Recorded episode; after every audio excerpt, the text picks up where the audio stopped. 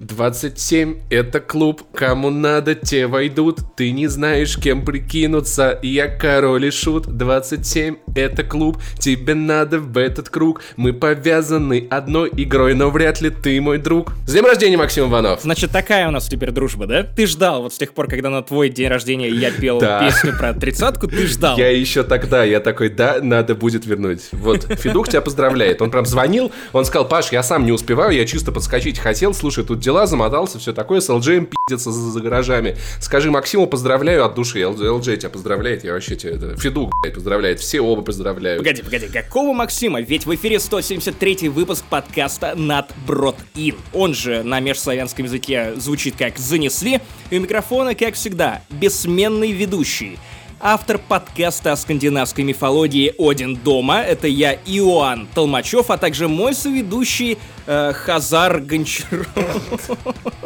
Простите, мне можно, у меня день рождения. 27 лет, ума нет. Сталкер 2 выйдет, а Навальный нет. Простите. Ох, знаешь, вот про песню, конечно, я, я не ожидал от тебя такой мразоты. Не ожидал от тебя такой мразоты, но, но я понял, я понял, я понял. А, как говорится, удар в спину наносят те, кого защищаешь грудью. Волчиные цитаты в подкасте не завесли. Как ты меня защищаешь? Откармливаешь? Откармливаю ногами, потому что мы знаем, что кормят волков. Короче, если вы нас не узнали после прошлого первоапрельского выпуска, то на всякий случай представимся еще раз. Это Максим Иванов, я, Паш Пивоваров, это ты. Помнишь еще Да, такого? если вы вдруг расстроились, то да, ну извините, Максим, Максим и Ваня тут не навсегда, простите. А еще, кстати, вот Но было весело, мне понравился Мне- выпуск. мне кстати. тоже. Прикольный, прикольный был выпуск. Единственное, что, единственное, что я проклинаю Ваню Толачев за то, что он не вставил в выпуск э, шутку про э, холм с пи***дами, как ответ яме с хуями. Это, это отвратительно, так делать нельзя. Давай расскажем, чем мы будем почивать э, людей, которые обрадовались после прошлого выпуска и решили, что школьника и бородача на 50% бородатых, на 100% пи***датых больше не будет в этом шоу. Ваня и Захар, как сквоттеры, захватили этот э, подкаст. Нет, нет. Паш, давай расскажем, что в 173-м не занесли. Не занесли, запомните это имя. Итак, подкаст будет очень интересным, потому что для начала у нас есть небольшой блиц. Следом мы обсуждаем прям бомбезные темы. Во-первых, «Майор Гром» — хороший кинокомикс или ебучая пропаганда. А что, если хороший кинокомикс с ебучей пропагандой? Обсудим все, что волнует интернет последние две недели, да и нас на самом деле тоже. Я посмотрел фильм, Максим нет, Максим скорее читал комиксы. Я, я отказался идти в кино, когда узнал, что я все это время э, страдал дислексией и неправильно читал название. Это не майор Гном. Я требую репрезентации боевых дварфов в кино. А еще мы ждем, когда экранизирует Игорь Угорь. Вот тогда Максим пойдет в кино, да. Видеоигры в нашем выпуске. Максим расскажет про It Takes Two.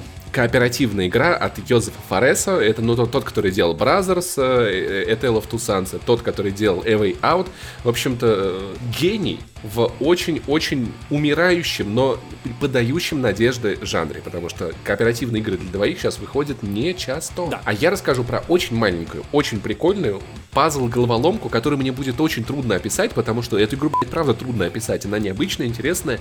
Дорф Романтик. Короче, что вам взять за 200 рублей в Steam, чтобы очень уютно проводить время за своим ПК? Вот когда я увидел эту игру в шоу-ноутах, я прям понял, что вот, вот этот выпуск, это вот тот самый выпуск, когда наши слушатели прям прочувствуют, как мы стареем. Потому что я погуглил, что такое Дорф Романтик, и это строительство деревушки в какой-то глуши. Очень милой деревушки. В очень милой Ты, глуши. ты уже уехал в Воронеж. Что сподвигло тебя строить Воронеж в Воронеже? Здесь прям красивая реально деревня. Очень красивая. Так, э, воронежцы, обратите внимание на этого молодого человека, который Правильно говорит, говорить, что воронежане.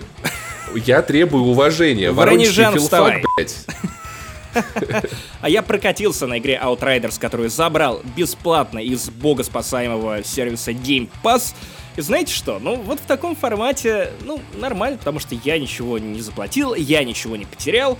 И я расскажу вам, что это такое, потому что мне кажется, что об этой игре не очень правильно рассказывают, потому что все ее сравнивают с Destiny или Division, но это вообще не то. Это просто, ну, Gears of War без бюджета. А я поиграл в эту игру, забрав ее в PlayStation Network демо-версию. Больше мне от этой игры, в общем-то, ничего не надо. И мне кажется, ее правильно сравнивают с Division и Destiny, но об этом мы поговорим чуточку позже. Короче, ура, мы наконец-то во что-то вместе поиграли. Ну и в конце мы по традиции отдадим честь нашим 10-долларовым патронам, которые поддерживают или больше, потому что некоторые поддерживают нас еще сильнее и любят еще пыльче. Короче, респектанем вам так, как мы умеем. А если вам вдруг недостаточно контента, то на нашем Патреоне еще есть охуительный, классный разогрев, в котором Максим рассказывает полную историю того, как он ходил на глаза. Еще мы обсуждаем несколько очень противных, но достаточно забавных темок. Погоди, погоди, я тебя прерву. Коротко о том, как работает коррекция зрения. Короче, ты на самом деле немножко опередил меня, потому что я хотел зайти издалека, без анонса вот этого, начать разгонять про... Э, знаете что, недавно мне буквально на глаза попалась э, консоль, которая способна выдавать 4К HDR, очень высокое разрешение, она не греется, очень классно, настоящий Next Gen, и это, сука, твои собственные глаза, когда они видят со стопроцентным зрением. Вот это вот, это True Next Gen. Чуваки, если у вас вот никто не пишет вот при выборе гайдов или консоли нового поколения, очень много таких штук в интернете есть, но нигде первым пунктом не указано, что если у вас херовое зрение, идите и почините глаза. Вот тогда вы будете замечать разницу в HDR, вот тогда вы наконец-то увидите все эти нативные 4К. Вот тогда вы возненавидите Nintendo Switch, потому что графика уже будет не такой привлекательной на этом маленьком экранчике который вы теперь разглядите. И единственное, что вот меня расстроило, то что ну, лазерная коррекция зрения, ну, она, мне кажется, немножко обманывает людей, которые идут на нее, потому что нет у тебя лазера из глаз. Это обман. Ну да, видишь, видишь. А я думал, что э, фанаты Звездных войн делают световую коррекцию зрения, но немножечко, видимо, по фактике ошибся. Э, кстати, интересный факт. Интересный факт. В четвертом эпизоде Звездных войн Люк держал около глаз меч твоего батя. И, в общем-то, вполне себе мог сделать световую коррекцию собственного глаза. Про Patreon мы еще не закончили. Я буквально хотел заанонсировать тему следующих вспоминашек, которые выйдут уже в этом месяце. Э, к нам присоединится наш друг Илья Рябов, и мы поговорим про телефоны, про все наши телефоны, начиная с самого детства до самого-самого самых-самых топовых наших айфонов, что у нас было, все эти Symbian, все эти Windows мобайлы, кнопочные звонилки и прочее. Я немного спойлерну я буду читать рэп. Вернее, нет, я буду показывать, как читал рэп 13-летний я. Окей, звучит еще интереснее. Потому что один из разгонов связан с микрофоном Shure SM58, в который я пердел ртом свой рэп. Так что теперь вы поняли, что э, вспоминашки будут еще интереснее в этом месяце. Ну а пока зарубаемся, выпуск не занесли на полной скорости. Да, короче, это, а также многое другое. В 173-м выпуске подкаста не занесли. Убьем жалких импостеров. Короче, погнали! Погнали!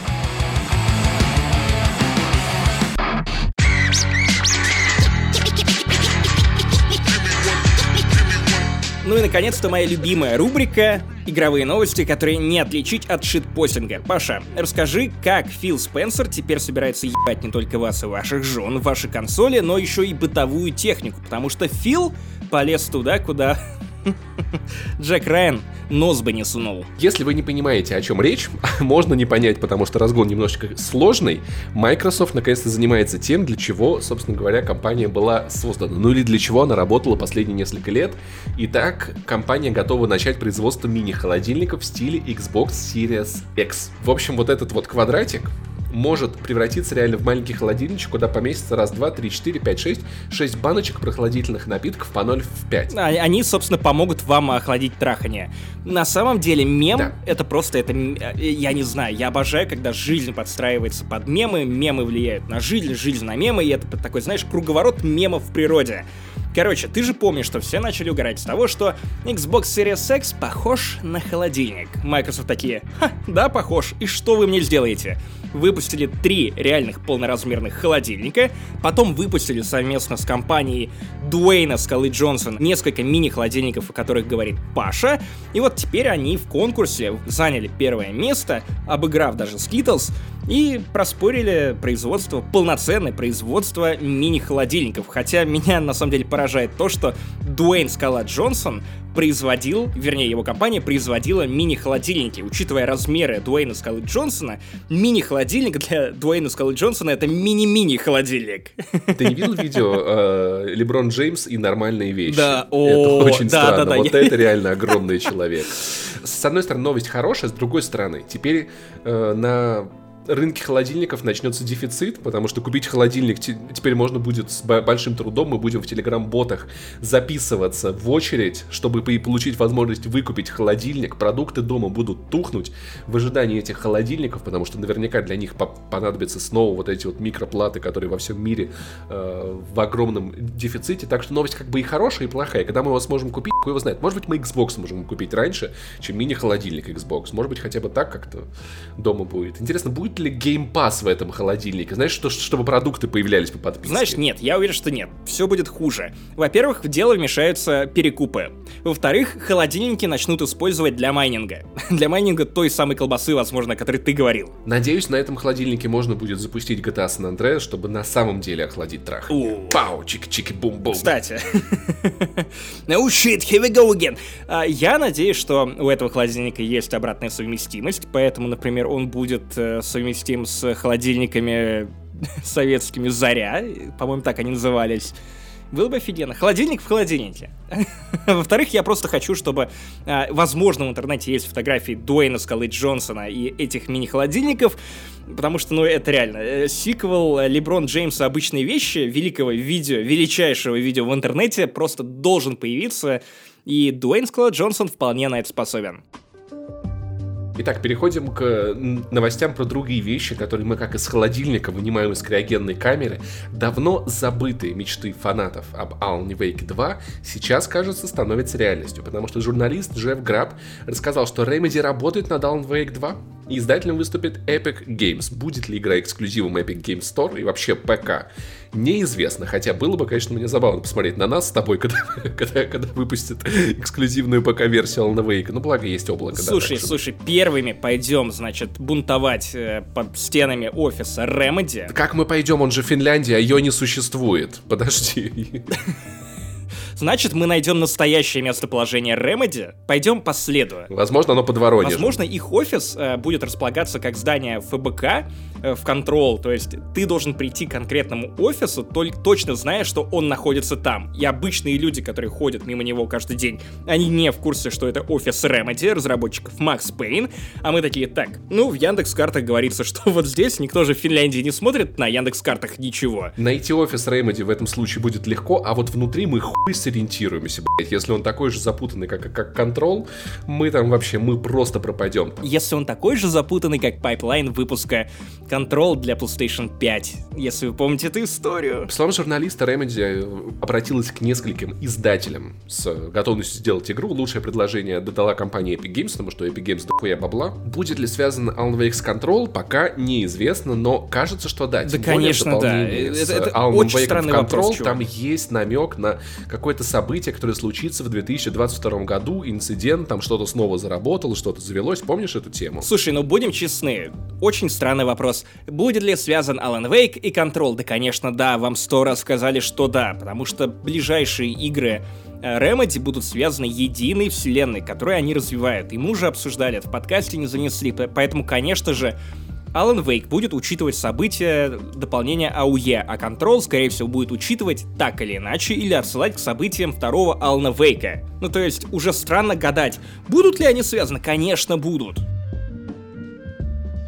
И знаете, я стал замечать, что как только мне наступило 27 лет, я прям признался себе, что милфы — это круто. Поэтому давайте поговорим о новости, которую я добавил только для того, чтобы пообсуждать с вами мисс Демитреску из Resident Evil 8. Кстати, вот Вальгаллу мы называли Валгалочкой, поэтому я предлагаю придумать новое название и для Resident Evil 8 Village. Пусть она зовется, ну, деревня, де- деревенка, деревенька. Деревенька. Деревенька или деревня дураков. вот так вот, Давай так. Деревня дураков мне даже больше по душе. Короче, мисс Димитреску это вот та самая огромная, двух, по-моему, метровая или трехметровая женщина, которая живет в своем великолепном замке, пригибается. Вот настолько она большая, когда ходит через дверные проемы. Что странно, если ты живешь в замке и ты трехметровая женщина, наверное, логично построить под себя потолки. То есть это непрактично. Она сама строила замок. Если бы ей мама строила замок, она построила бы на вырост. Интересно, мне кажется, что леди Димитреску, ох, леди Димитреску, одевается в каком-нибудь магазине типа Люди X. Люди XXL. Знаешь, что, кстати, интересный факт, интересный факт. Ее рост 290 сантиметров, что где-то на 100 сантиметров выше, чем я, и размер ноги у нее 44 сантиметра, а со- 47 размер ноги, как у меня, это 30 сантиметров. Только представь, какой огромный у нее хер. Знаешь, что я вспомнил? Как-то раз Барни говорил о том, что ему бы хотелось заняться сексом с реально очень высокой женщиной, чтобы она была прям сильно выше него. И я немного загрустил, потому что ну, у меня шансов как бы очень мало таких людей. Попробуй поищи, чтобы выше меня девушка была, тем более надо за волейболистками ухаживать. Во-первых, я сейчас э, блесну своим знанием интересных и ненужных фактов. Самые высокие женщины в мире живут в Латвии, поэтому ты знаешь, куда ехать э, за секс-туризмом. А, во-вторых, просто имей в виду, что женщина такая статная, статусная женщина, вроде леди Димитреску, она бы тебя просто растоптала. Просто, вот как петух курочку. Слушай, ну а вдруг? А вдруг я бы ей понравился? Почему ты вот так вот сразу вот думаешь, что вот она... Да нет, нет, нет, даже если бы ты ей понравился, если бы у вас что-то было, у нее 44 сантиметра ноги. Она бы тебя растоптала просто потому, что она, она, она бы на тебя наступила, знаешь, как на лего. И не заметила бы. Сейчас будет шутка из фильма «Юморит», что, знаешь, будем заниматься сексом в позе женщина сверху и везде вообще, и справа, и слева, и просто... Нам, кстати, стало больше известно подробностей про трех дочерей леди Димитреску, то есть она женщина с трикратным прицепом. И а, теперь у меня в голове звучит песня, по-моему, Бахыт Компот, э, Мама-одиночка и Шалунья-дочка. Только тут этих э, шалуней дочек целых три. И все они ведьмы, все они страшненькие, в том смысле, что не внешне, а в том смысле, что они все какие-то садистки. И я понимаю тех людей, я как-то пропустил хайп по демо Resident Evil 8, но теперь я понимаю людей, пройдя Resident Evil 7 и обратив внимание на трейлеры э, деревни дураков, деревеньки, почему люди начали в какой-то момент писать такие странные вещи, э, как э, обращаясь к твиттеру Капком, типа «Леди Димитреску, не могли бы вы меня потоптать?» А, Видимо, Леди Димитреску как э, хорошее вино. Чем дальше, тем лучше. Такой насущный вопрос. Тебе интересна деревенька как, как игра? Да, я, я думаю ее предзаказать. Я прошел Resident Evil 7. Обалдеть. А, сейчас я прохожу ремейк Resident Evil 2, и я прям очень жду восьмую часть. Во многом потому, что они обещали, например, а, превратить в полноценного персонажа Итана Уинтерса, главного героя седьмой части. Там клевая завязка с женой Итана и одним из классических героев э, Resident Evil. Плюс э, они обещают упор на лор. То есть вот седьмая часть, она была таким стендалон, э, ну не дополнением, а выпуском. И восьмая часть, она обещает подшить лор, который они запустили в седьмой части, к основному лору этой бесконечной зомби-драмы. Ну не зомби, вирусной драмы. А я что-то посмотрел видосы, и я как вспомнил, как я по этому дому шароеблюсь, и я такой, я что-то как-то больше не хочу, мне хватило. Я при этом прошел Resident Evil 7 два раза. Два. Да, ну то есть один, один раз я проходил сам, второй раз я проходил с девушкой, что было еще веселее на самом деле, потому что вместе с этого ради саться. И, блин, я не хочу снова в этот дом чувствовать, знаешь, себя этим маленьким червячком, который пытается выжить. Мимо кого-то прокрасться, наверное. Мимо кого-то. Если мне пришли У нее есть имя. там могут быть много других всяких разных мразей. А, но... Верни свои слова наверное, обратно. Леди Димитреску, Простите, леди чувак. Димитреску, пожалуйста. Она услышит. О, а большая женщина здесь, как я этот мем- люблю. Да, это я. Если тебе код пришлют, ты же игру предзакажешь, ски, скинь мне, потому что с кодом я бы, наверное, поиграл бы. А вот э, покупать, наверное, я такой, что-то я опять не готов по домам шароебиться, чувствовать себя жалким червем. Я не знаю, я, я в диком восторге, мне нравится все, что связано с Resident Evil 8, даже если там нет Леди Димитреску. Леди Димитреску. А, Реально, я прям в восторге. Пересмотрел все видео, которые есть по Resident Evil 8, я сам не знаю, почему я так угорел. Очень нравится то, насколько разнообразная игра будет в этот раз, потому что там же отдельная и замок э, леди Димитреску. Буду говорить теперь только с придыханием про деревеньку, и когда упоминаю в суе э, ее, э, большую женщину, э, там и отдельная деревушка, и снег, и все, что я обожаю. То есть э, это, это реально вот обожаю игры со снегом, обожаю игры про какие-то всратые деревни с э, сумасшедшими реднеками, которые вступают в культ, Культы я, кстати, тоже обожаю. И даже Far Cry 5. Даже вступил в парочку, если честно. Между прочим, в Биберево я ходил в пивной крафтовый магазин Культ. У меня буквально, у меня буквально есть карточка. Если вы вдруг не знали, я потомственный Максон.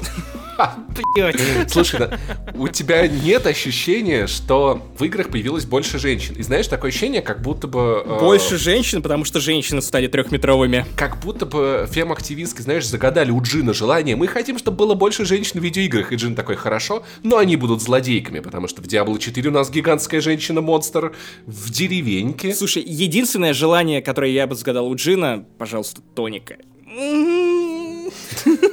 Блять. Э, короче, в игры стало больше женщин, они стали злодейками. Я не знаю, хорошо это или плохо, победа это или нет, но, наверное, поиграем в, в деревеньку. У меня нету ничего к ней плохого такого, типа, просто... Кстати, последняя мысль, которую я, наверное, озвучу. Я уверен, что Resident Evil 8 деревенька — это та игра, которую вы можете безнаказанно пиратить. И я объясню. Почему? Почему? Потому что а, неважно, сколько копий Resident Evil 8 купите вы, а, миллиона три копий точно купит Квентин Тарантино, знаменитый фуд-фетишист, и вот в тот момент, когда прозвучала цифра, что сколько у нее нога? 44, 44 сантиметра. сантиметра.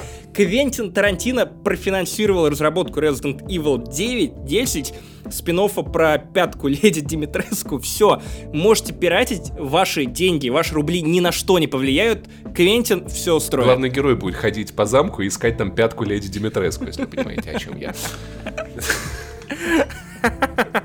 Блин, ну она, она великолепная. И, знаешь, вот действительно статная женщина. Статная женщина, которая не просто большая женщина, она еще, э, ну, знаешь, classy woman, потому что еще и образ Одри Хёбберн, например, взяли за основу при создании Леди Димитреску.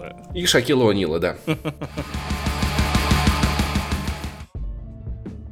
Ну что, переходим к нашей кинобудке э, подкаста «Не занесли». Итак, Фильм «Майор Гром» долгожданный выходит на большие экраны.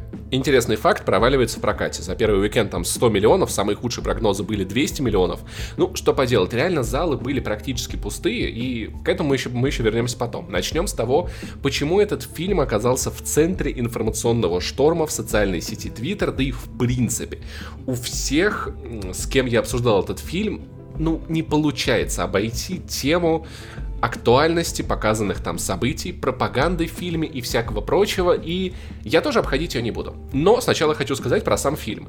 Сам фильм прикольный он хороший. Погоди, хороший по меркам каким? Слушай, по меркам я бы сказал комиксов. Ну, то есть это хороший комикс-муви. Он ничем не выдающийся. Но смотри, там есть классный визуал, операторская работа местами охуительная. Вот есть в середине фильма место, где э, майор Гром избивает большое количество людей в разных локациях, и там камера вот так вот гуляет сверху вниз. Очень красиво. Есть прикольные э, монтажно-режиссерские э, уловки. Например, такая фишка там на самого начала появляется что майор Гром идет пиздить кого-нибудь, он там, типа, сражаться с злодеями и умирает. И ты такой, что такое произошло? А потом показывают Грома, как он стоит за углом и такой, нет, надо еще подумать. И я до самого последнего момента в фильме покупался всегда на эту херню. Я такой, я знаю, что он так делает, я все равно покупаюсь, это очень прикольно. То есть он продумывает ходы, тебе показывает несколько вариантов развития одной и той же экшн-сцены, выходит классно. То есть там много хорошего визуала, там нормальная история. Ну, то есть если мы сейчас вычеркнем все, что мы знаем про современную Россию, да, и все параллели, Интересное требование к фильму. Забудьте, что вы знаете про современную Россию. Да, вот если вот это все выкинуть из головы, то, ну, хороший сюжет, интересная история, есть злодей, ты понимаешь, почему он то-то делает, ты такой, ух ты, блин, вот бы главный герой там победил, что-нибудь произошло. Он хороший как Где, фильм. А ты реально болеешь за него? За главного героя? Вот об этом мы поговорим чуточку позже. Я хочу сказать, что за главного героя можно болеть, можно, но он неприятный человек, знаешь, вот он неприятный. Он тот еще мудак. При этом бывают очаровательные мудаки, знаешь, вот на экране такие Доктор типа... Хаус. Ох, какой ты очаровательный мудак, да. А есть мудаки, которые ты смотришь такой, ну нахуй я сейчас это сделал? Ты головой вообще думаешь? Ты нормальный пацан? Ты зачем спрятал шнур от компьютера? Зачем? К концу фильма он более-менее становится миленьким, приятненьким. Знаешь, он такой, типа, я ни с кем не хочу дружить.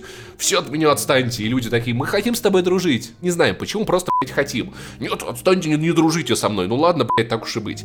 Короче, есть проблески ближе к концу. И знаешь, забавно, что я заметил, какой сильно изменилось с возрастом, знаешь, и с моим количеством психотерапии, э, заботы о самом, самом умом себе. Так, а, опять э, слушатели прям чувствуют на себе, как покрывается ну, старческой коростой. Все, а что теперь? Одному 30, другому 27. Пора бы. В начале фильма очень такая сцена, ну, 18 лет, я бы просто такой, блядь, это так глубоко и кайфно. Главный герой приходит к себе домой, у него, значит, такой чердак э, заброшенный, он весь такой с работы, он весь в работе, допоздна работы, ходит домой, открывает холодильник, и там одно яблоко, и все. И он так драматично садится под окно грустить от того, какой он грустный. И такой момент драматичный, я про себя думаю, типа, ты, блядь, без руки, что ли? Ты, ты знал, что дома нет еды, ты мог зайти в магазин. Ты можешь вызвать Яндекс Лавку. Да, да, да. Почему, блядь, ты, ты что за человек такой, ты, блядь? Почему, почему ты себя так ведешь? Я не знаю. Это очень... Я, правда, по-другому стал на фильмы смотреть. Это сложно. Кстати, при этом, при этом он же, он же живет в Питере. Он живет в Питере, то есть там лавка тоже работает. Да, там работает Яндекс Лавка, там есть самокат, там все нормально. Короче, приятно было видеть Питер, знаешь, то есть для американского зрителя, я думаю, Майор Гром не был бы интересен, потому что они видели кучу других похожих кинокомиксов. Но для меня было классно, типа, о, это Невский, а это здание биржи, а это еще что-то. Ну, то есть видеть комиксы в тех локациях, в которых ты был, в которых ты много был, которые ты хорошо знаешь, это очень приятно. Поэтому, с одной стороны, я очень сильно болею в этом плане за Баббл, как за русские кинокомиксы, которые не стыдные, не супер оригинальные, не супер ценные, но это первый шаг, он классный, он уверенный. Сцены после титров, хороший задел на будущее, все дела. И с одной стороны, я очень болею за это, как за, за русский кинокомикс. И я разрываюсь, потому что с другой стороны, я очень болею за такую страну, как Россия в принципе. И то, что мы видим в этом фильме, по отношению к куче людей, которые хотят, чтобы Россия была свободной и счастливой, и это очень некрасиво, и это очень неправильно. Действительно, пропаганда там есть, ее много, и ее невозможно игнорировать. Очень тяжело. Я, я думаю, что тут э, как раз наступил тот момент, когда нужно вставить такой дисклеймер, что деньги на создание фильма э, давала компания Арама Шотача, который известный провластный э, чувак Life News, вот да. это все. А чтобы вы понимали, ну, в моем понимании Арама Шотач это человек, который стоит в одном ряду с Маргаритой Симонян и Владимиром Соловьевым. Ой, блядь, что-то мне напомнил у Маргариты Симонян день рождения в один день со мной. Господи. С днем рождения Маргариты Симонян, да. Короче, ну, в моем понимании, эти люди — это враги России, в моем понимании. Это те, кто очень не хотят, чтобы в России россияне жили хорошо, нормально, безопасно. Ну, то есть, это правда, это те, с кем мне очень не хочется солидаризироваться. И да, Life News дал деньги, потому что издание Bubble, поправь меня, основал сына Рома Да-да-да, все так. Вот, я у него брал интервью, когда э, еще работал на, на ДТФ, и было ощущение, да и есть ощущение, что они правда очень хотят сделать комиксы. Хорошие российские комиксы, они правда горят этим делом. И кто-то из издания Bubble писал в Твиттере, что на нас никто никогда не оказывал никакого давления. И я в это верю, потому что мне кажется, это просто часть картины мира, в которой люди живут. Это не какая-то навязанная им пропаганда. Мне кажется, это просто их искренняя точка зрения. Но ты читал комиксы. С другой стороны, люди, которые работали над фильмом, говорили, что он аполитичен. Ну... И кажется, аполитичность это последнее, с чем ты уходишь из кинотеатра. Опять же, я не видел фильма, возможно, я не прав, но судя по тому, что ты говоришь, это работает немного иначе. Начнем с э, утверждения, с которым я не совсем соглашаюсь, но я помню, когда я рассказывал тебе про сериал Анна Николаевна, и рассказывал, что там хорошие полицейские, ты от этого поморщился, типа, блин, короче, вот, очеловечивание полиции, зачем нам это надо? Во-первых, этот момент, там, правда, нету никаких плохих полицейских, там есть один не очень хороший, э, знаешь, вот, чувак, который похож на сотрудника Следственного комитета из Москвы, но он не злодей, он не коррупционер, он не урод, он просто туповатый и хочет выслужиться. Первое. Второе ты сказал мне, что когда ты читал комиксы про майора Грома, ты такого не замечал. Это было 10 лет назад, и я тогда меньше обращал внимание на то, что происходит именно в политической жизни России. Поэтому я наслаждался комиксом, но не могу сказать, что я тогда не думал о том, что это немного странновато. Ну, то есть понятный посыл про то, что вот есть богатые чиновники, которых никто не, не наказывает, и мне это нравилось, что появляется народный мститель. С другой стороны, э, методы этого народного мстителя, они вызывали вопросы уже тогда. И, э, ну, про Дурова было понятно даже, по-моему, в 2012 году я примерно начинал читать да, эти комиксы, да, на самом деле, да. искал их в ларьках. А, ну да, я думал об этом меньше, но сейчас не думать об этом невозможно, потому что это то, где мы живем. Разница между фильмом и комиксом в контексте она тоже большая.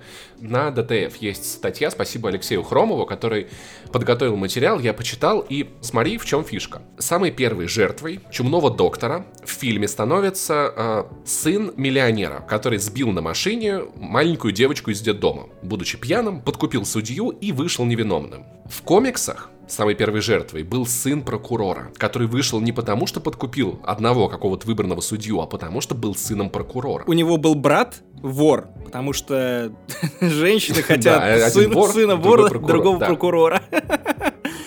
Не канон. И как говорил великий российский э, поэт, автор песен, все красиво, когда у папы ксива. Вот так вот это, собственно говоря, решается в комиксе. В фильме это просто богатый мудак, понимаешь? Нету коннотации с э, правительством. Второй жертвой чумного доктора в комиксах становится глава банка, который кинул людей. То есть, опять-таки, богатейка, понимаешь? В комиксе это был полицейский, который вел себя жестко, подавляя митинг на гостинке. Он бил протестующих, он на них ругался, и он стал жертвой чумного. Это, понимаешь, это было в комиксе. То есть в комиксах виден конфликт главного злодея с коррумпированным правительством, с коррумпированной полицией, с обществом в целом. В фильме конфликт построен так. Есть богатые, и вот они прям уроды, они прям суки. Все богатые, они прям охуели. И вот с богатыми надо что-то делать. Потому что богатые, они пиздец. Знаешь, ну, не хватало в какой-то момент вот этих советских карикатур, знаешь, с этим капиталистом в шляпе, знаешь, вот который давит бедных рабочих своим сапогом. И это, на самом деле, мне напоминает контекст фильма «Холоп». Ты, ты, ты не смотрел Нет, да? я не стал после твоей рецензии, я подумал, что зачем? Кассовый рекордсмен прошлого года, напомню, там была такая тема, главный герой, охуевший мажор, его перевоспитывает, и контекст фильма в целом такой, что из богатея можно сделать нормального человека. Реально можно сделать нормального человека. И вот в фильме «Майор Гром» тоже, знаешь, богатые, они прям вообще враги. Они прям охуели. А вот честный полицейский, он должен остановить, значит, этого линчевателя, мы должны пойти другим путем. Вот, и чумной доктор разбирается, в общем-то, с богатыми, да, а не с плохими людьми, не с чиновниками, не с чем-то таким. И в какой-то момент чумной доктор делает то, чего он не делал в комиксе. Он сжигает э, богатея, плохого, конечно, плохого человека, вместе с его семьей. Знаешь почему? Просто потому, что он ебанат, знаешь? То есть, чтобы сделать его ебанатом, в комиксах он четко расправлялся только с теми, кого считал реально плохими людьми. Как Декстер, Где, А тут деле. это как объяснили, что вот э, он преследовал богатеев, и тут семья. Да, но он такой, типа, вот, значит, твоя свалка отравляет, э, значит, жителей города, вот ты вместе со своей семьей, поэтому, значит, умрешь. Я думаю, есть вырезанная сцена, где чумной доктор э, сжигает котят, знаешь, просто со спичем «А вы э, орете по ночам и мешаете простым людям зарабатывать деньги, они не высыпаются, плохо работают и не могут вылезти из ямы, в которую их загнал этот город, чертовы котята». Ну, то есть его настолько пытаются сделать отбитым уродом, ну, то есть он, конечно, отбитый, блядь, но не настолько. И протестующие здесь вот люди, которые выходят на улицу, фанаты чумного доктора, такие «Мы хотим справедливости, мы очень хотим справедливости», потом хуяк «Мы хотим сжигать, убивать и грабить». Ну, блядь, последние 10 лет митинги в России выглядят так, что люди выходят такие, здравствуйте, мы люди, вот мы тут стоим, пожалуйста, да, забирайте нас в отделение, куда деваться. Но это вот мысль про то, что все протестующие сейчас вот, блядь, ебанутся и точно устроить здесь вообще кошмар на улицах, полиция не сможет подавить, будет пиздец, нам всем труба. Вот, то есть очень много этого контекста, это прям очень идет в прямое продолжение с тем, что нам рассказывают по телеканалу Вести 1 в передачах Владимира Славьева, и вот эта вот линия, что богатый во всем виноваты, знаешь, это такое заигрывание на чувствах, как это называл Сурков, глубинного народа. Потому что, к примеру, мои родители, они не, линчев... не линчеватели, но при всем моем уважении, у них есть представление о том, что заработать большие деньги можно только нечестным способом. То есть они не считают, что в этом мире могут быть ну, по крайней мере, в России, честные миллионеры. Ну, то есть, вот люди или миллиардеры. И я вот думаю, люди, ну, на которых, наверное, стоит направлять пропаганду. Мы с тобой как бы не прошибаемы в этом, в, в этом плане. Они, может быть, будут больше чумному доктору сопереживать, чем майору Грому на самом деле. Они вряд ли пойдут на это в кино. Или включат фильм на кинопоиске. Даже если бы они пошли на это в кино и включили фильм на кинопоиске. Ну, такое может произойти ну вот кому больше сопереживать, непонятно, потому что Гром тоже не очень-то приятный персонаж. И, знаешь, одна штука вот сильно отличается от нашей реальности. Эта вот мысль, она в целом-то хорошая. Там после беспорядков правительство э, решает принимать законы. Принимать законы не против митингов, а чтобы сделать жизнь людей лучше. И, по словам журналиста, потому что, ну, такую общественный резонанс нельзя оставлять без внимания. И я подумал о том, что если представить майора Грома как, знаешь, часть киновселенной идеальной России будущего, то есть не того, что происходит сейчас, а того, какой Россия могла бы быть. С Кевином Шай Шайги. В роли министра обороны. Может быть, может быть, э, с коррупированными отдельными судьями, с которыми можно что-то сделать, а не с коррупированной системой, да, с какой-то справедливостью, с чем таким, потому что, ну, все-таки мир, э, Санкт-Петербург в этом фильме, он, конечно, больше на Готэм похож, чем на настоящий Санкт-Петербург. И, может быть, если представить это как что-то вот существующее где-то в далеком будущем, может быть, оно и неплохо. Но сейчас, правда, есть очень много неприятной коннотации. И, с другой стороны, может быть, это даже немного несправедливо, что если режиссер в России снимает фильм про то, что власть плохая, он сразу охуенный. А если режиссер снимает фильм про то, что власть хорошая, а протестующие плохие, он разве он не имеет права на эту позицию? Даже если мы с ней не согласны. Точно ли это позиция, а не транслирование чьих-то мыслей? Я, я, я не знаю, опять же, я не видел фильм, Слушай, мне кажется, что сын Арама Шотыча, хотя, с другой стороны, я же расхожусь во мнениях с родителями. Ох, не знаю, не знаю. Ну, может быть, они правда так думают. Может быть, они реально вот думают, что вот э, протестующие это тут же революция, пожары и всех убьют. Потому что, знаешь, местами это реально похоже на э, предвыборную агитацию 95 -го года. Знаешь, сейчас придут коммунисты и все у всех отнимут. Хотя нету никаких оснований полагать, что коммунисты так сделали бы в 95-м. Но вот это вот оно вот, вот проходит, знаешь, вот стоит толпе что-то решить, даже самыми э, хорошими намерениями, тут же будет пиздец, пожары и кошмар. И эта мысль, она вредная, она плохая, но кто-то же правда так думает. Может быть, он думает так искренне. Больше того, я тебе скажу, что, наверное, проблема в первую очередь в глазах смотрящего это кино. И если вы, скорее всего, как э, я и Паша, придерживаетесь более либеральных взглядов на жизнь, если вообще, в принципе, обращаете внимание на какую-то политическую повестку, потому что и таких людей за бортом тоже нельзя оставлять я вот к чему. Наверняка найдется куча людей, которые сходят в кино на майора Грома и скажут, что все правильно. Ну, типа, да, так и есть. Да, да, да и это не быть. только менты, которые пойдут в кино, потому что про нас сняли. Глубинный э, народ, я прекрасно понимаю. Ну, не глубинный народ, нет, нет, я допускаю, э, я, я бы не называл, не вешал ярлыки, просто есть люди, которые считают иначе. Ну, они не согласны с Навальным, они не согласны с тем, что можно что-то изменить, э, пойдя на митинги, они смотрят Россию один, или они, в принципе, расходятся по каким-то политическим убеждениям со мной и тобой. Они сходят в кино, кайфанут и не поймут, типа, в чем прикол. Ну, почему сейчас мы с тобой 20 минут уже обсуждаем повесточку, которую они не заметили, потому что они с ней согласны? Это вот важный вопрос. Я перестал смотреть ролики Юлика и Кузьмы после того, как они сняли ту рекламу выборов, понимаешь? Ну просто мы же отворачиваемся от, ну, а, от артистов, которые солидаризируются с властью сейчас. Потому что нам это кажется бесчеловечным. То, что говорит Олег Газманов, то, что говорит Мария Бутина. Мы же с этим не считаемся, и тут, понимаешь, выходит кинокомикс, который мы, с одной стороны, не можем игнорировать, потому что, ну, российский кинокомикс, разве нам не хотелось бы, чтобы в России были крутые кинокомиксы? Но, с другой стороны, он выходит настолько в разрез со всеми нашими убеждениями и солидаризируется с, на мой взгляд, бесчеловечной системой. Вот это, мне кажется, ужасно. То есть, если бы условно майор Гром такой, типа, там, голосуйте за, за КПРФ, открыто говорил, это одно дело. Но, ты понимаешь, когда выходит Хабаровск, понимаешь, когда выходят защитники Шушар, когда выходят на улицы противники строительства полигонов. И если защитники выходят, то они собирают больше, чем Майор Гром. К сожалению, на самом деле, да. Это хороший фильм. Это Может быть, через много лет мы будем смотреть на него из России будущего, светлой России будущего, и думать, там, типа, вот было время, помните? Окей, давай все-таки абстрагируемся от оценочности, в том смысле, что хороший или плохой — это рабочий фильм, да. который делает э, все так, как должен делать кинокомикс. Да 2021 году, чтобы вам было весело. Да. Но как только мы доходим до того, что тебе показывают в этом фильме, до, собственно, не формы, а содержания, то тут ты уже сам для себя решаешь, типа, готов ли ты поддерживать рублем людей, которые, по-моему, людоеды, или не готов. Или тебе норм? И людоеды ли для тебя? Короче, это странный вопрос. Я решил, что я не пойду в кино на майора Грома. Я, возможно, посмотрю этот фильм потом на кинопоиске. И сам увижу, что, ну, как, насколько мое мнение будет отличаться от твоего. Потому что, опять же, я, я, я как кинокуколд, в, том смысле, что я ух, осуждаю или ух, поддерживаю, а сам ничего не видел. Вот за меня посмотрели, а я смотрел, как кто-то смотрит.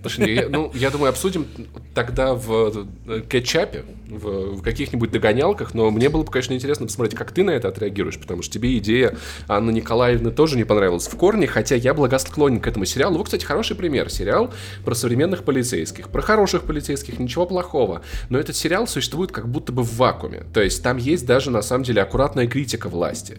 То есть ты можешь вынести это произведение из контекста современности.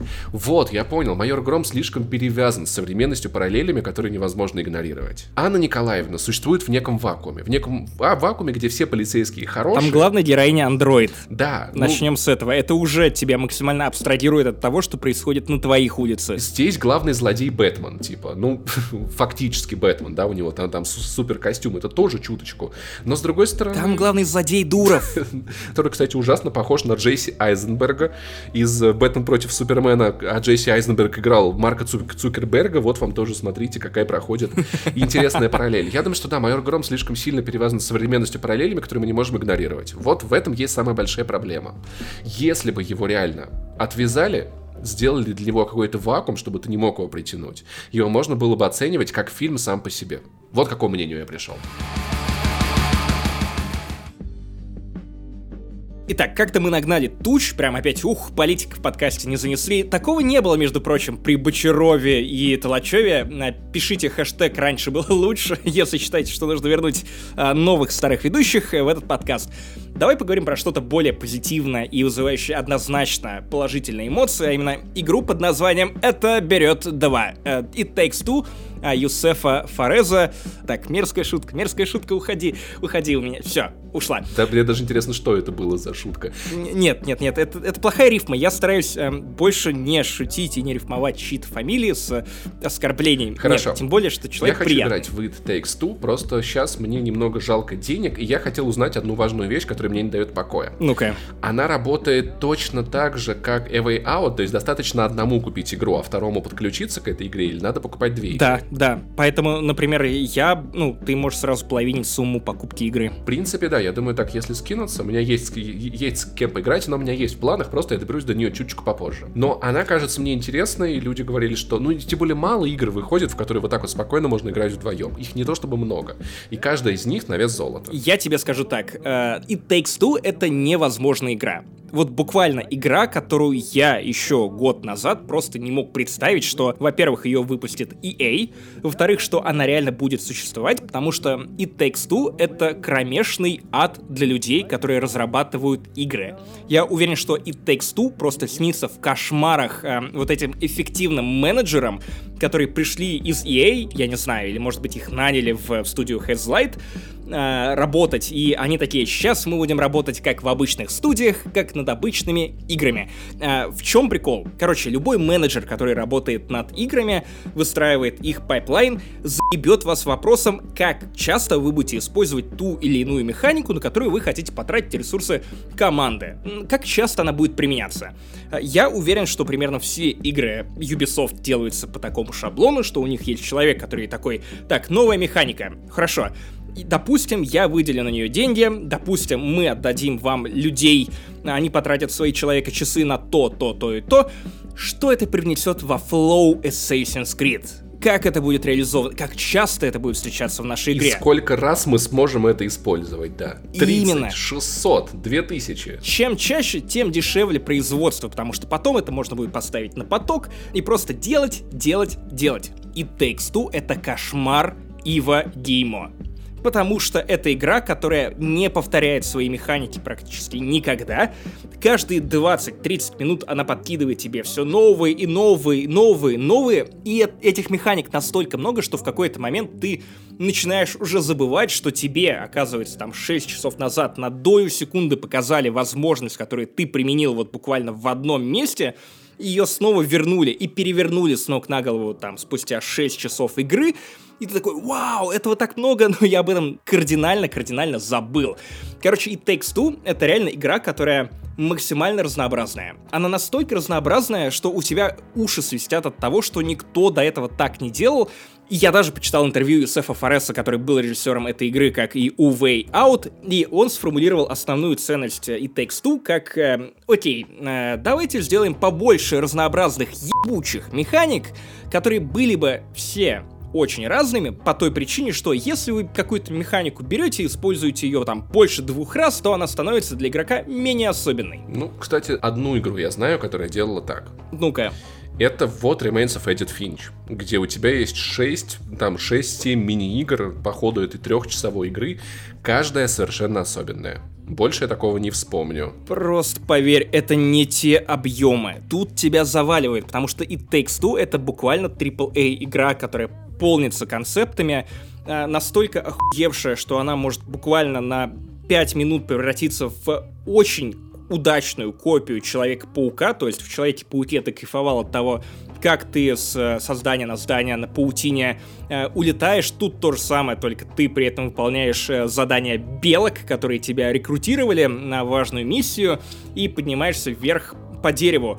Я не знаю, в какой-то момент игра превращается в идеальный Uncharted, и она по постановке, по-моему, местами, особенно на уровне с трусами на самолете, она уделывает вообще то, что происходит в Uncharted.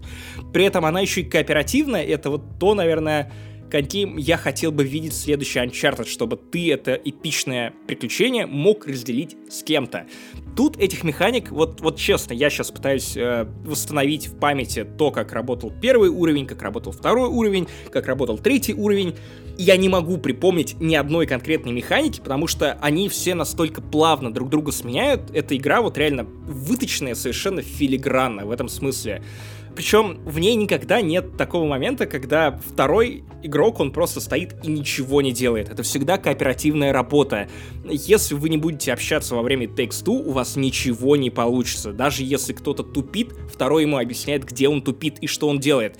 Например, есть э, один из уровней, это где вот ты нападаешь на пчел, а пчелы, они сами не лыком шиты. И у одного игрока есть пушка, которой он может обстреливать эти враги или обстреливать некие механизмы. И в ней то ли мед, то ли еще какое-то другое густое вещество. И, соответственно, если ты эту огромную пчелу обольешь этим веществом, то э, она станет немножко тяжелее. И второй игрок может поджечь это вещество. То есть на этом строятся некоторые загадки, чтобы победить одного врага, вам нужно просто действовать сообща. Один ее поливает этим дерьмом, второй поджигает. И даже на этой механике выстраивает кучу головоломок. Это мне напоминает оружие из Ордена 1886. Помнишь, там был термит, когда ты сначала облако выстреливаешь, а потом О, ты его да. поджигаешь. Да, да, Только да. тут это делают двое. При этом тут какой-то совершенно запредельный продакшн. И э, единственное, что вот когда я понял, что игра как-то стала, ну, слишком, слишком стараться и э, закидывать тебя контентом и механиками, есть уровень в космосе, вот ближе к, наверное, после двух третий, ближе к концу, а, когда отдельный мир сделали с кучей разных механик, и вот этот уровень, он очень длинный, и он очень скучный, и эти механики сильно менее креативные на фоне вот предыдущей э, игры, и такое впечатление, что просто под конец сами разработчики выдохлись от такого безумного темпа а, производства и просто стали, ну, больше халтурить. Вот уровень с, с космосом, он прям нудный, местами непонятный, хотя предыдущие уровни, они все такие, ну, ты включаешь и следишь с открытым ртом. Это безумно красивая игра, она безумно трогательная. Я не ожидал, что в ней есть вменяемый сюжет, который напоминает мне э, взрослую историю игрушек. То есть тут главные герои — это пара семейная, которая решила, что он, ну, пора разводиться. У них есть дочь, Э, которая очень переживает из-за развода, э, она расплакалась, и тут происходит чудо. Э, мама и папа превращаются в деревянных кукол, и появляется некая волшебная книга, которая рассказывает им, что если вы хотите снова стать людьми, то вы должны коллаборировать друг с другом. То есть все эти механики, они не только созданы для того, чтобы сделать тебе весело, они привязаны к нарративу. Нарратив сам привязан к концептуальности игры, то есть вот у тебя есть разделенная пара, им нужно сообща работать, для того, чтобы починить свои отношения точно так же, как вы э, по ту сторону экрана работаете сообща, чтобы пройти этот уровень. Мне это ужасно напоминает одну серию Рика и Морти, мою любимую серию Рика и Морти, когда родители Рика и Морти совсем сильно посрались, Рик отвез их на другую планету, с суперкосмическими психологами, там была тема такая. Там людей помещали в специальные машины, которые делали из них животных. Я понял, о чем ты. Про слизняка. Да-да-да-да, вот, я, я, я расскажу для слушателей. Там людей сажали в машины, и каждый из пары превращался в того животного, каким его видит противоположный участник пары. И отец Морти превратился в слизняка, а мать в гигантского смертельно опасного тиранозавра. И внезапно они так смогли скооперироваться, что впервые а, эти монстры сбежали из своих клеток и начали терроризировать всю планету, нахуй. И, э, мораль той, серии была в том, что да, они видят друг друга вот монстром и слизняком, но вместе они идеальный симбиоз из себя представляют. Безумно трогательная серия. Тут то же самое. При этом, кстати, ты правильно вспомнил Рика и Морти, потому что, ну, конечно же, и Takes Two более циничная, чем любая история игрушек. И некоторые игрушки оживают и пытаются нападать э, на главных героев. Например, ты высасываешь глаза одному из боссов по-моему, старому пылесосу. Это выглядит просто пиздец как жутко. Это звучит иронично, отсосать пылесосу. Ну, высосать его глаза. А вот, кстати, еще один пример механики борьбы с одним из боссов.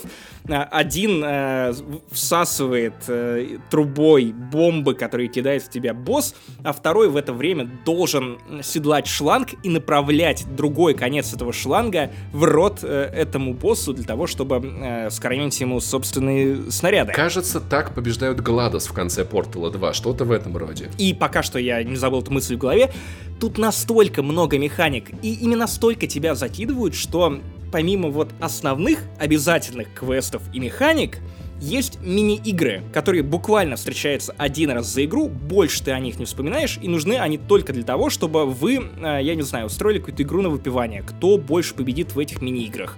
Или просто повеселились. Например, вот одна игра которой вы делаете смешные милые фотки. Э, один э, меняет декорации и подбегает, вставляет свою голову или там садится как-то, вам делают совместный снимок. Охерительный опыт. Вот другая игра, в которой один э, работает дубиной, а второй тем самым кротиком и высовывает голову то оттуда, то оттуда. Вот вам, пожалуйста, перетягивание каната. Вот вам охренительная стрелялка, стрелялка, шутер, где тебе нужно разворачивать выстрелом мишени, которые едут на тебя, потому что если ты, ну, если мишень доехала до твоей части, то очко зарабатывает э, твой противник. Короче, очень много таких мелких э, мини-игр, которые все веселые, все крутые, абсолютно все можно было вырезать и дико сэкономить на времени и на бюджете этой игры. Но нет, они этого не делают, и делают просто потому, что могут. И если ты размышляешь по поводу того, отобьется эта игра или нет, поверь, она отобьется в первый час. Это самая веселая кооперативная херня, в которую я играл последние года два, точно. Наверное, предыдущая веселая кооперативная херня была ну, A Way Out, но A Way Out, к ней у меня гораздо больше было вопросов, и она как игра гораздо хуже, гораздо менее цельная. Мне просто все нравится, это звучит очень щедро, но я надеюсь, в конце родители все-таки смогут скооперироваться в идеально работающую единую машину, вернуться к девочке и такие, теперь мы можем идеально развестись. И просто пах! И вот эти вот маленькие слезы. На самом деле, а, просто мысль. Дети так много переживают из-за развода родителей, хотя на самом деле им надо переживать из-за своих разводов. Хотя на самом деле, на самом деле нужно переживать по поводу белых убийц, которые сколотили армию, сошли с ума, начали воевать э, со сраными осами, а осами тоже руководит, не буду спойлерить, не буду спойлерить, потому что сюжет Другая отличный. разведенная есть пара. Твисты, есть твисты, нужно просто, короче, в это нырнуть, Э, желательно пройти это все либо в один присест за один выходной, либо в, ну, по вечерам, вот за два вечера. Не надо растягивать. Просто поверьте. Ладно, я не хочу больше это развивать, эту мысль, потому что я спойлерю. И тут реально можно заспойлерить механики, и их очень прикольно открывать для себя самому, поэтому я просто... Вот так, я, я не чмокнул вас, я, я, я сделал таким себе, образом э, э, рот на замок. Насколько Максиму Иванову понравилась игра, что он даже не спойлерит, вы Не, посмотрите. Я, я могу проспойлерить сюжет, но вот механики я не хотел бы, потому что механики это все-таки опыт, а сюжет это набор информации. Это такое. Короче, ты вот ждешь, когда я посмотрю майора Грома и расскажу об этом в догонялках. а Я, в свою очередь, жду, когда ты поиграешь в It Takes Two. И что-то мне подсказывает, что ты вот, ты любишь такое делать, когда такая классная игра, Иванов расхвалил, и ты такой с знаешь, э, выходишь, такой, ну да, игра неплохая, но, и потом список э, говнометания размером с патчноуты для киберпанка, такой типа, Я не всегда могу вот настолько придираться к играм. И вот, знаешь, у меня бывает такое, что я такой, боже, как хочется поднасрать Иванова, но эта игра, правда, стоящая. Такое иногда случается.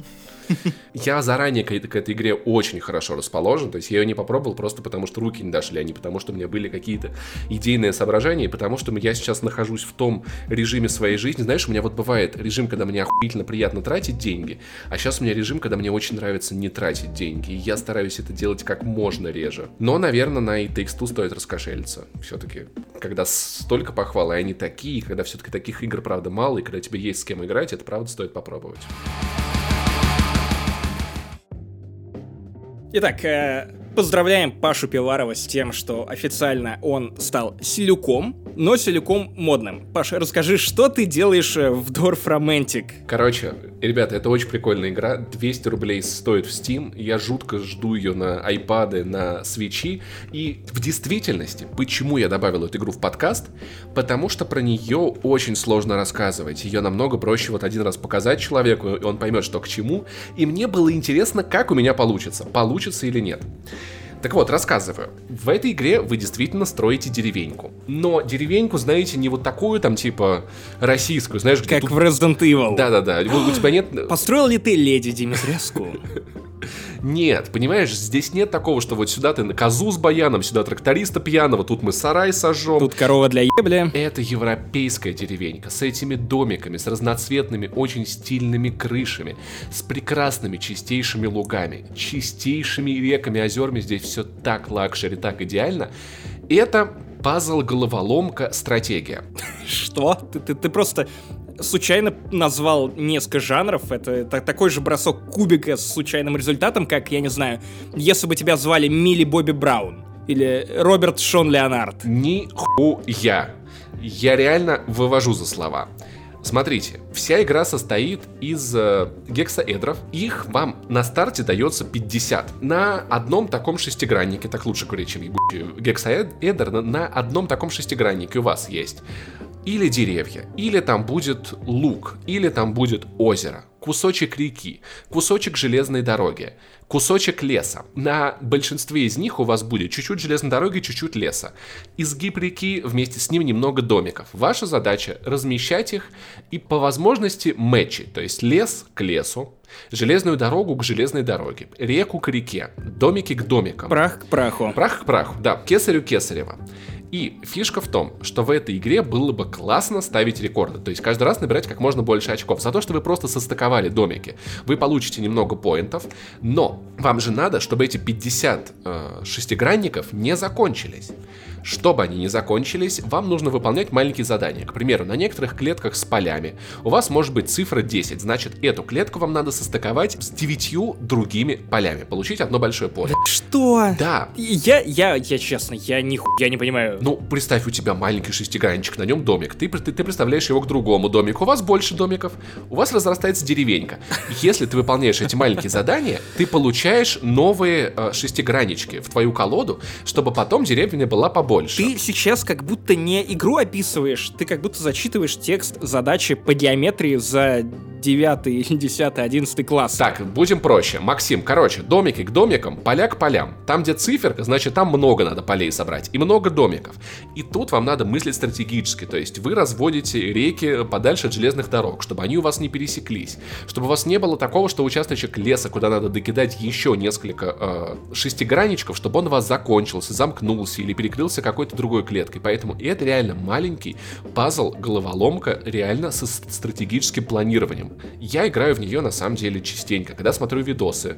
Надеюсь, никто из коллег меня не слушает во время конф-колов, я в нее играю, потому что она занимает вот ровно процентов 6 от мозга, знаешь, чтобы ты мог еще чем-то заниматься. Если честно, половину подкаста я в нее играю.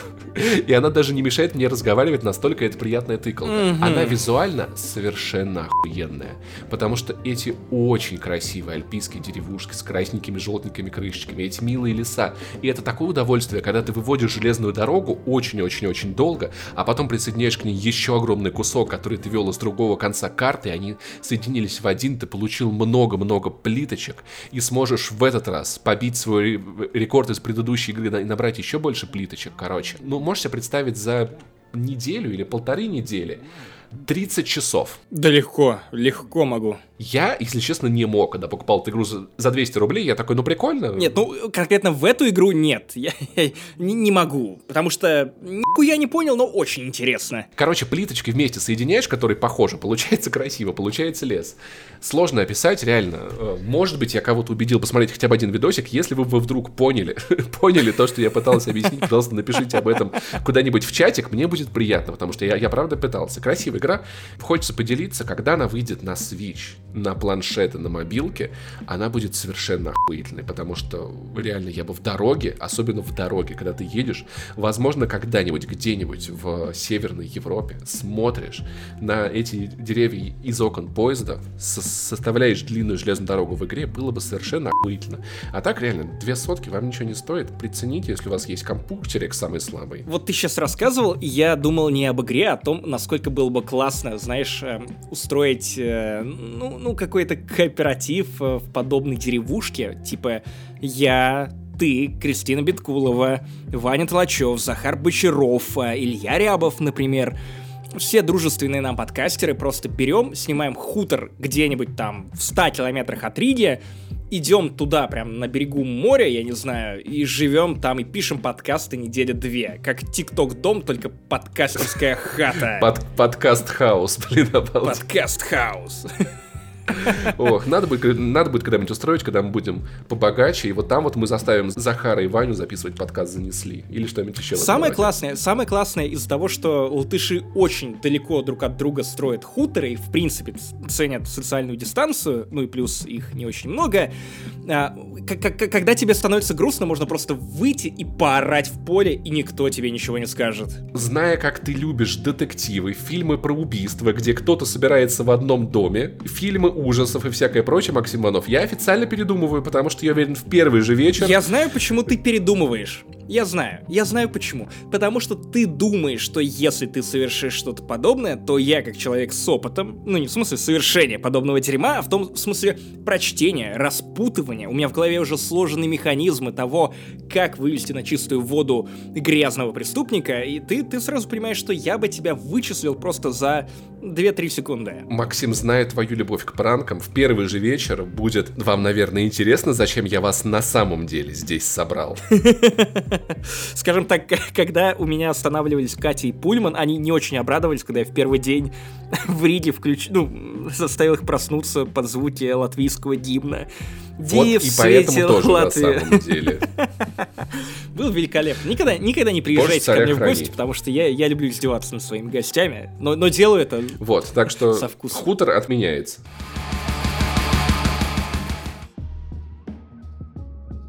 Итак, давайте напоследок по-быстрому разберемся с тем, что такое Outriders.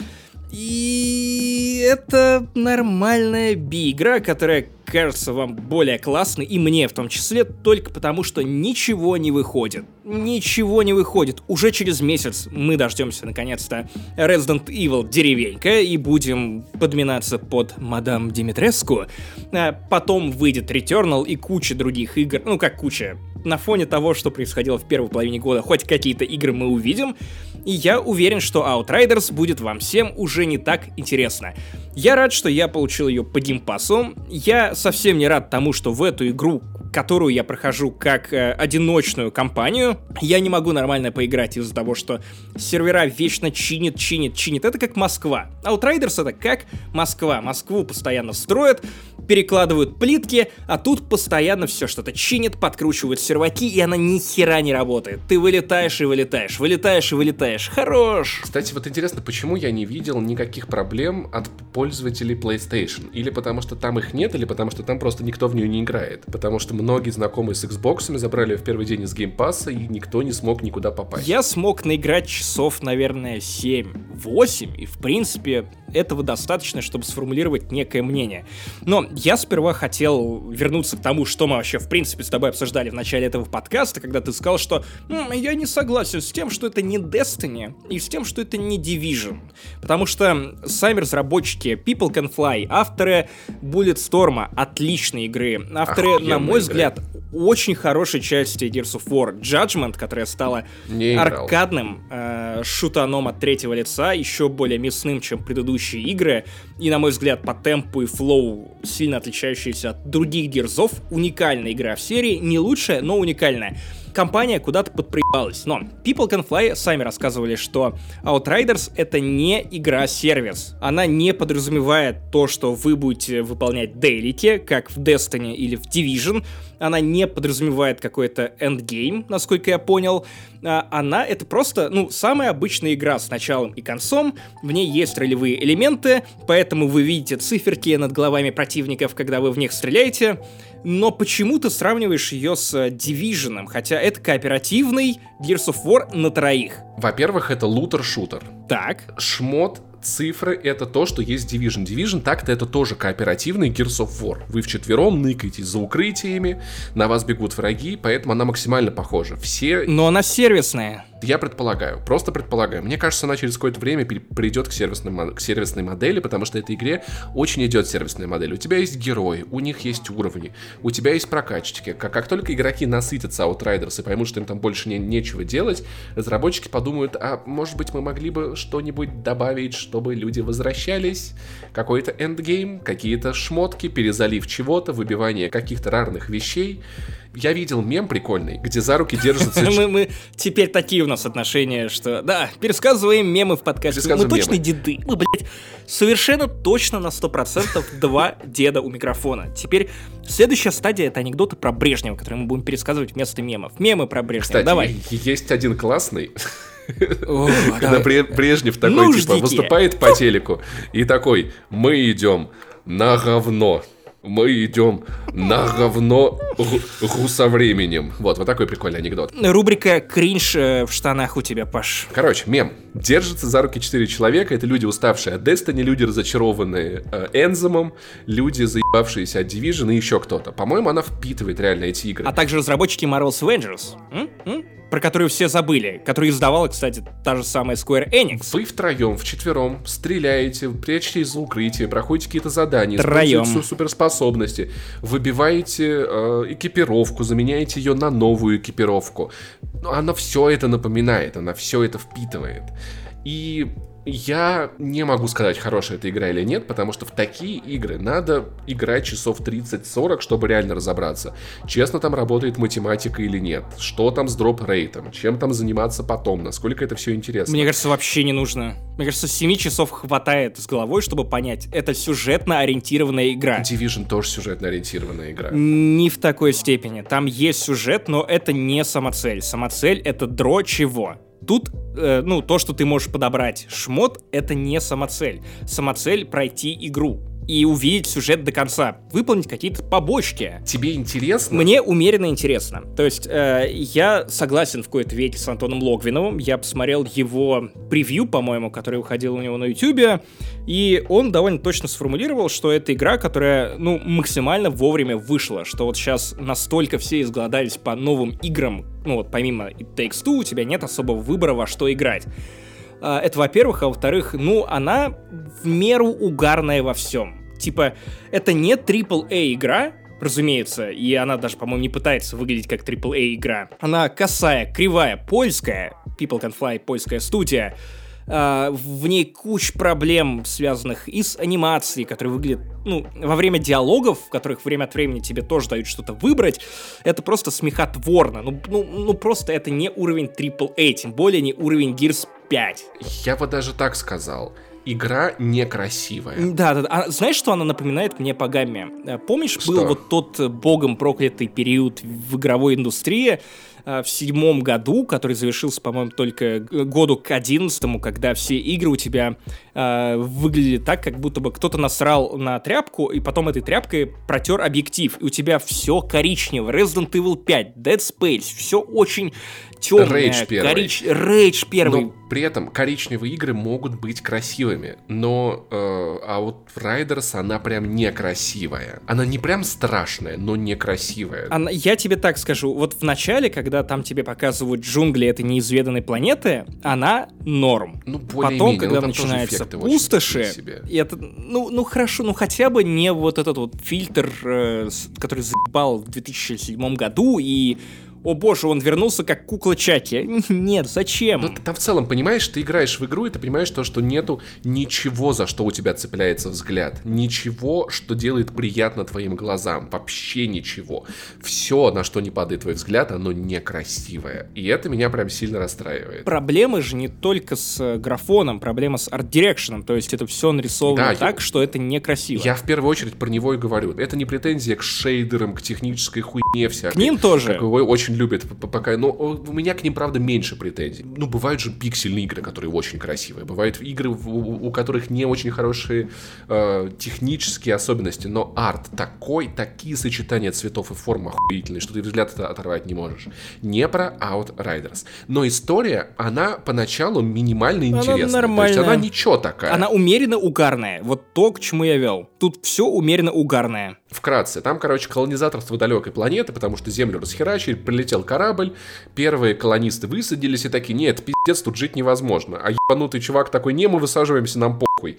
Главного героя замораживают в криокамере, он просыпается, когда уже война идет вовсю, и все такие, блять, это пиздец. Мы прилетели на эту хуйню, потому что нам сказали, что тут норм, а здесь говно ебучее, мы не можем отсюда выбраться, мы все, все время только и делаем, что воюем, полная жопа. И в этой э, мудотне главный герой начинает. При этом он такой, типа, так, что тут за хуйня? Ага, понятно. Ты забыл самое главное, что он из-за аномалий получил суперспособности. Тут да, в Outriders 4 класса, все разные, один управляет временем. Я, например, играю за мага огня, но только тут, конечно, это не маг огня. Э, кто-то ставит еще турели, там еще четвертый класс есть, и вроде как они довольно ну да, там критично, техник, там еще что-то. критично отличаются друг от друга. Кстати, возможно, я и напиздел, возможно, тут не три игрока, а четыре, потому что класс, по идее, четыре. Да, по-моему, четыре. И там главный прикол в темпе игры, в том, что тебя когда прокоцали, тебе, чтобы, чтобы похилиться, надо использовать свои способности. То есть у меня, у чувака, который играет за класс времени, тебе надо в ближнем бою кого-нибудь ухуячить, и ты хилишься. И это заставляет тебя все время двигаться. То есть темп у перестрелок хороший. Хотя при этом сама механика, она один в один, как у Gears of War. То есть это тот самый шутер с укрытиями, в который при этом добавили суперспособности из Destiny. Окей, давай такое сравнение. И эти суперспособности, они добавляют динамики в привычную механику Гирзов. Я не могу сказать, что это какая-то новая веха или кардинально новый опыт на фоне Gears 5, который для меня вершина жанра шутеров с укрытиями но тут это весело, умеренно угарно. Умеренно угарно, слушай, когда слушай, это слушай, работает. Слушай, слушай. Есть одна штука, которой не было в Герсах, это Bullet Sponge. Потому что я как только понял, что это игра, где мне нужно по аренам хуячить Bullet Sponge по полтора часа, в каждого высаживать 250 тысяч обоим, я от этой херни моментально отвалился. В Герзах тебя заваливает большим количеством мелких противников, умирающих с одного тычка. Потом появляются штуки побольше, в которых, ну, 3-4 раза хорошо бы попасть, там, типа, два в голову, окей, да, они умерли. Темп другой. Здесь ты прям умудовываешься высаживать в него в обоим Их очень много, это которые правда. очень долго умирают. И это, правда, мне скучновато показалось. При этом можно лохануться и не отключить в, в настройках э, настройку выставления максимального уровня сложности, э, потому что я прошел я не знаю, какое-то количество боссов э, на максимальной сложности, и потом понял, что, о, окей, я могу отключить максимальную сложность, и я буду гораздо меньше времени тратить на перестрелки. Потому что у Outriders, при том, что она умеренно угарная в, в своей механике, не могу пожаловаться, это довольно весело, но при этом очень заебывают длинные перестрелки. Ты прав, совершенно, у меня те же самые впечатления. Из-за этого я не могу подряд играть э, в Outriders больше полутора часов. Я прям устаю. Не потому что прям очень потно, а потому что, ну, блин, есть занятия поинтереснее, я не знаю. При этом я продолжаю в нее возвращаться. Зачем-то. Слушай, ну, во-первых, потому что она есть, во-вторых, потому что она досталась тебе бесплатно. Я полагаю, что по геймпасу это правда хороший вариант. 4 КС я бы за эту игру не советовал отдавать вам ни в коем случае. Если у вас есть бокс, геймпас, забираете ее, и вы ничего не потеряете. Или, если вам очень интересно, на PlayStation есть демо, можете скачать его, там часа 3 игры в этом деме есть, я думаю, вы за, за это время вы разберетесь, надо оно вам или нет. Я думаю, что с компанией на самом деле, это неплохая идея, и то, что такая компанейская игра есть в подписке, это клево, потому что когда выходит игра, которая тебе нравится, она стоит full прайсово, тебе надо убедить двух-трех друзей купить эту игру. И это бывает непросто. Когда у вас у всех есть консоли и подписки, вы просто все вместе залетаете, пробуете и понимаете, надо оно вам или нет, поэтому я думаю, что то, что игра вышла в геймпассе, это большая победа для нее самой в первую очередь. Да, и самое смешное, что вот у Square Enix, создателя этой игры и издателя Marvel's Avengers, была лицензия по самым узнаваемым, ну, наверное, самым узнаваемым в мире супергероям, про которых только-только выпустили два фильма, которые собрали абсолютно все деньги мира, и эта игра проваливается. Но при этом выстреливает игра, на которую, очевидно, никто не ставил, которая выебывает э, по онлайну еще и по новому IP, которому тоже нет доверия, потому что, ну, игра на презентациях выглядела совершенно непонятно. Очень многие сделали вывод, что, опять же, это какая-то игра-сервис, а не обычная одиночная компания с сюжетом, побочными квестами, полноценными перемещением по карте, вот этим всем, но с локациями хабами. И мне кажется, никто не все изначально, что это, блядь, такое. При этом на, на старте Outriders реально, возможно, во многом благодаря именно геймпассу, она показывает себя отлично. И во многом из-за этого разработчики People Can Fly, они просто, ну, видимо, не рассчитывали на то, что в это реально кто-то будет играть. И такие, блин, удивительно. Если они не сделают из нее игру-сервис, то я думаю, что они идиоты просто. Если они сделают ее условно бесплатной, с микротранзакциями. Но она и так, считаю, условно бесплатная, да, она есть в Game Pass е, вы забираете ее в Game Pass е, и тут много людей играют в Game Pass е, никто за нее конкретно не заплатил, и почему бы сюда не добавить косметику, может быть, какие-то бустеры, может быть, какой-то контент, я не знаю. Я думаю, это то, что должно ждать эту игру, ну, по логике. Ну, любой, понимаешь, э, э, бездев игровой приходит и такой, ребята, это должно так работать. И это просто так должно быть, знаешь, это вот как дверь в комнату делают на потолке, типа, нет, блядь, нет.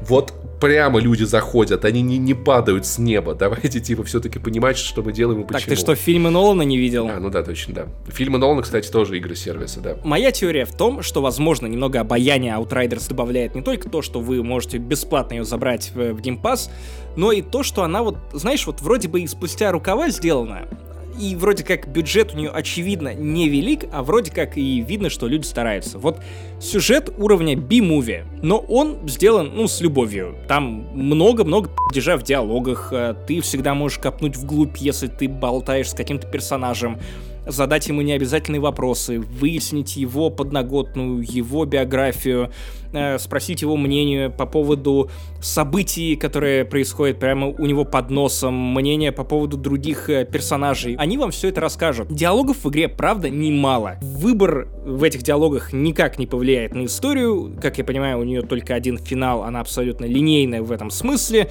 И напоминает, э, наверное, Assassin's Creed Odyssey, где выбор не так сильно на что-то влиял, ты просто тыкал в разные опции в диалогах и мог что-то пропустить.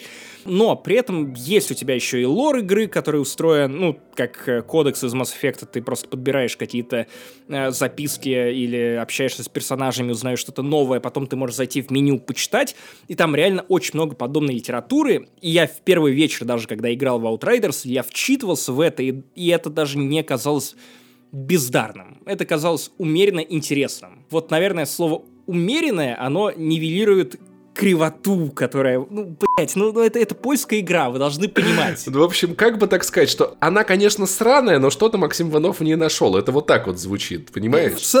Да, да, да, да, да, да. Очень, так и ну, есть. типа, Так да, и есть. ну, типа, слушай, и я не могу опровергнуть твои слова, просто скажу, что я так заебался от Bullet Sponge, и на всякий случай надо дать- расшифровку, потому что Денис Чужой, наверное, уже полез гуглить, что такое Bullet Sponge. Враги губки. Да, в которых вы всаживаете очень много пуль, очень долго всаживаете много пуль, и вот потом они уже умирают. Кстати, раз уж мы заговорили про губки, я пока не забыл, недавно узнал, что, оказывается, по-латышски губка Боб квадратные штаны звучит как э, суклис Бобс квадрат биксис.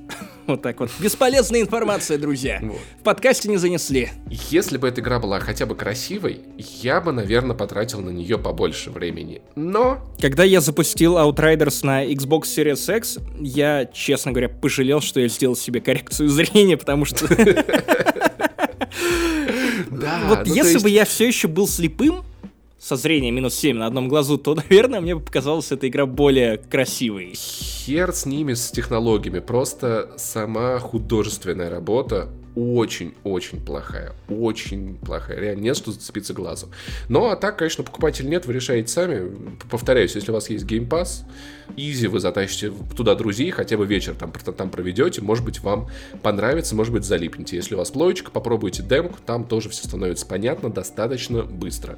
Вот. Но да, я думаю, что если бы эта игра выходила в тот момент, когда выходили бы какие-то другие прикольные игры, хуй она прорвалась бы.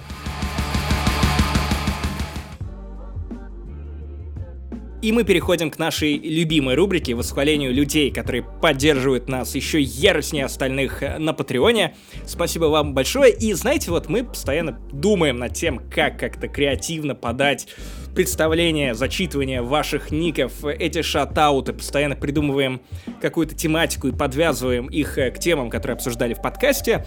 И так как мы с Пашей довольно злые и неблагодарные люди, которые издеваются над теми, кто заносит им деньги, мы решили вас немножко мусорнуть, в том смысле, что мы обсуждали майора Грома, и теперь настал пора э, раздать вам всякие звания. Можно и воинские, почему бы нет? Э, Подкаст не занесли, имеет и такую власть. Я думаю, нашим генералом будет Джек Рамси, потому что заносит там больше всех денег, аж 25 долларов ежемесячно. Дальше у нас идут полковники Андрей Фролов, Алекс Максимов, Алексей Калентьев, Алексей Телегин, Эндрю Иванюк, Антон Щербаков, Дмитрий Петров, Евгений Звягин, Фриопен, Геннадий Евстратов, Григорий Яфа, Гришка Рожков, Так, следующее звание. подполковник. Подполковник. Кстати, удивительный факт. Люди, которых до этого называл Паша, удивляются, почему им никто не пишет.